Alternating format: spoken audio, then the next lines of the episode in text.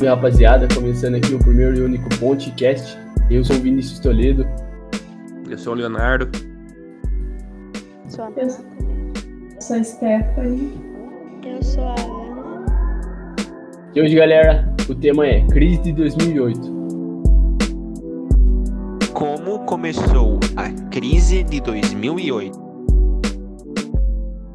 A crise ela se inicia com a crise 29, sendo se alastrada até 2008, com a maior crise imobiliária da história. Em 93, o preço dos imóveis começou a subir continuamente, gerando assim a bolha imobiliária, que consiste no produto começar a valer muito mais do que ele realmente vale. Com isso, muitas pessoas começam a investir nele, pois o preço está alto, subindo rapidamente. Porém, quando ele cai, quem investiu nesse fator é prejudicado. Haviam duas companhias de financiamento de crédito, Fannie Mae e Freddie Mac. As mesmas tinham privilégios dados pelo governo, como linhas de crédito, com os quais usavam dinheiro público para comprar hipotecas. Esses bancos compravam a hipoteca que o investidor fazia, fazendo com que o banco dê o dinheiro para o mercado girar. Porém, minorias não conseguiam empréstimos, negros, hispânicos, pessoas de baixa renda. Então, o governo inicia uma pressão contra os bancos, surgindo assim um sistema de cotas para empréstimos imobiliários. Porém, esses bancos vendiam os títulos para investidores, passando o problema adiante, iniciando assim uma bola de neve. Com medo de uma crise em decorrência dos feitos do final dos anos 90 e 11 de setembro de 2001, o governo abaixou as taxas de juros, 1% ao ano, que é considerado extremamente baixo, aumentando assim os empréstimos imobiliários, as hipotecas. O preço dos imóveis desvalorizou significativamente. A grande maioria da população podia comprar um imóvel novo. Um grande problema foi que as pessoas começaram a comprar imóvel, fazendo hipoteca e gastar o dinheiro, pois achavam que após dois anos, um ano e meio, o imóvel poderia valer 1,5 ou duas vezes mais. Alguns até mesmo faziam uma hipoteca nova para pagar a antiga. Disso, mais casos foram produzidos, roupas e artigos de luxo. Em 2004, o governo começou a aumentar os juros. Em 2006, os juros voltaram para a casa dos 6%. Assim, o preço dos imóveis começaram a cair, pois, com os juros mais altos, ninguém estava interessado em pagar os empréstimos. Aquelas pessoas que achavam que estavam se garantindo com as hipotecas, aquelas que tinham crédito podre, os famosos subprime, começaram a parar de pagar suas dívidas, abandonando os imóveis e deixando a responsabilidade para o banco. Porém, agora aquele imóvel não valia nem perto do preço da hipoteca.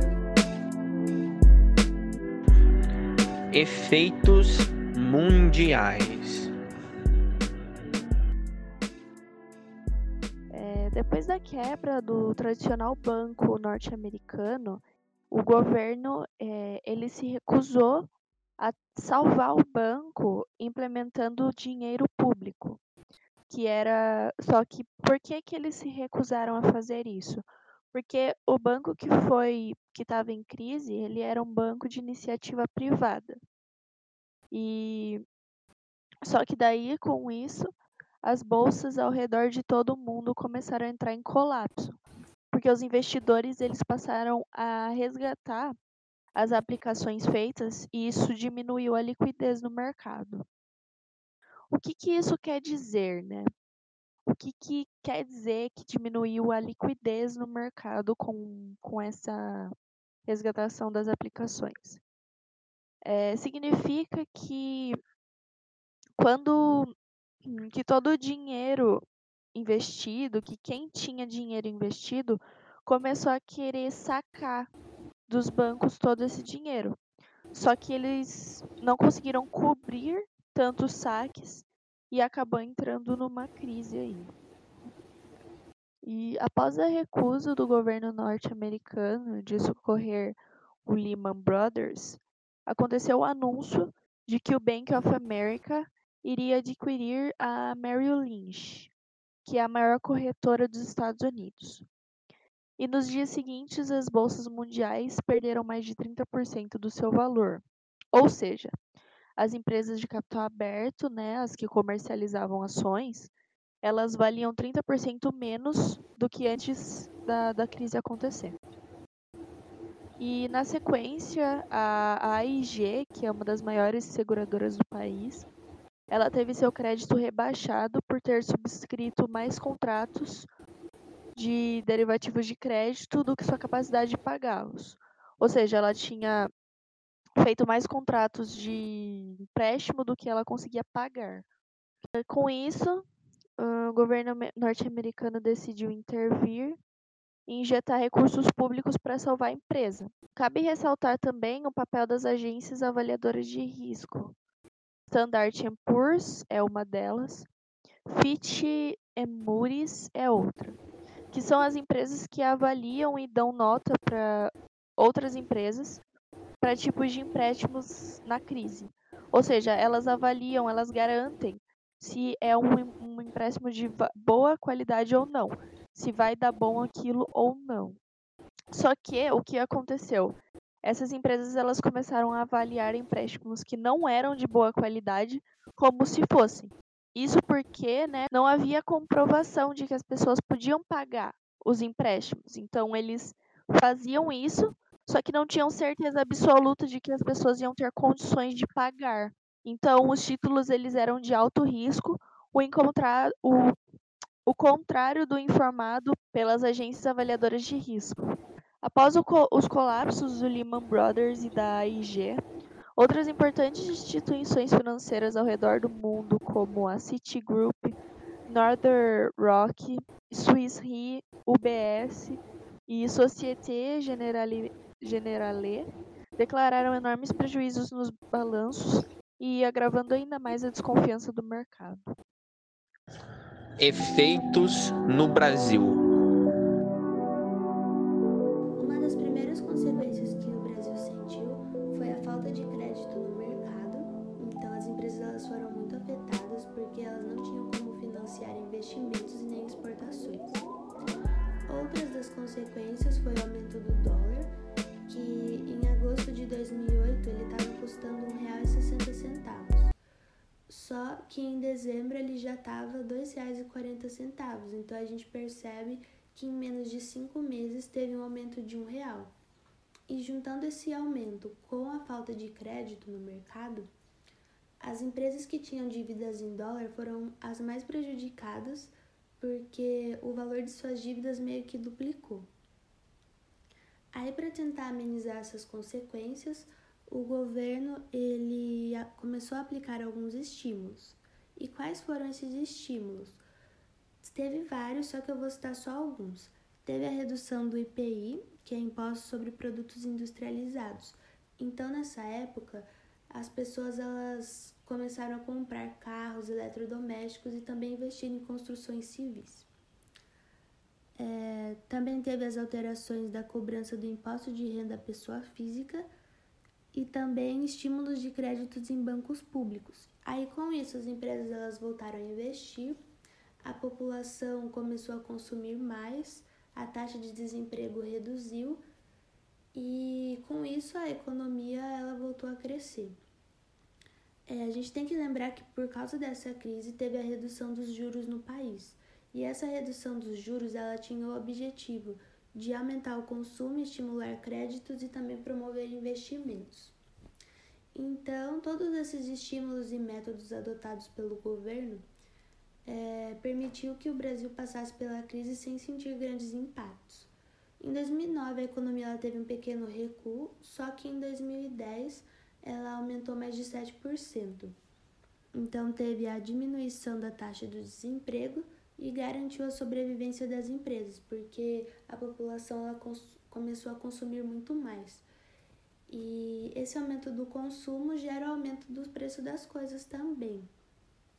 Então, por exemplo, é, tinha uma quantidade muito grande de consumidores interessados em certos produtos, mas não tinha esse produto suficiente no mercado, e isso acabou gerando a inflação de demanda.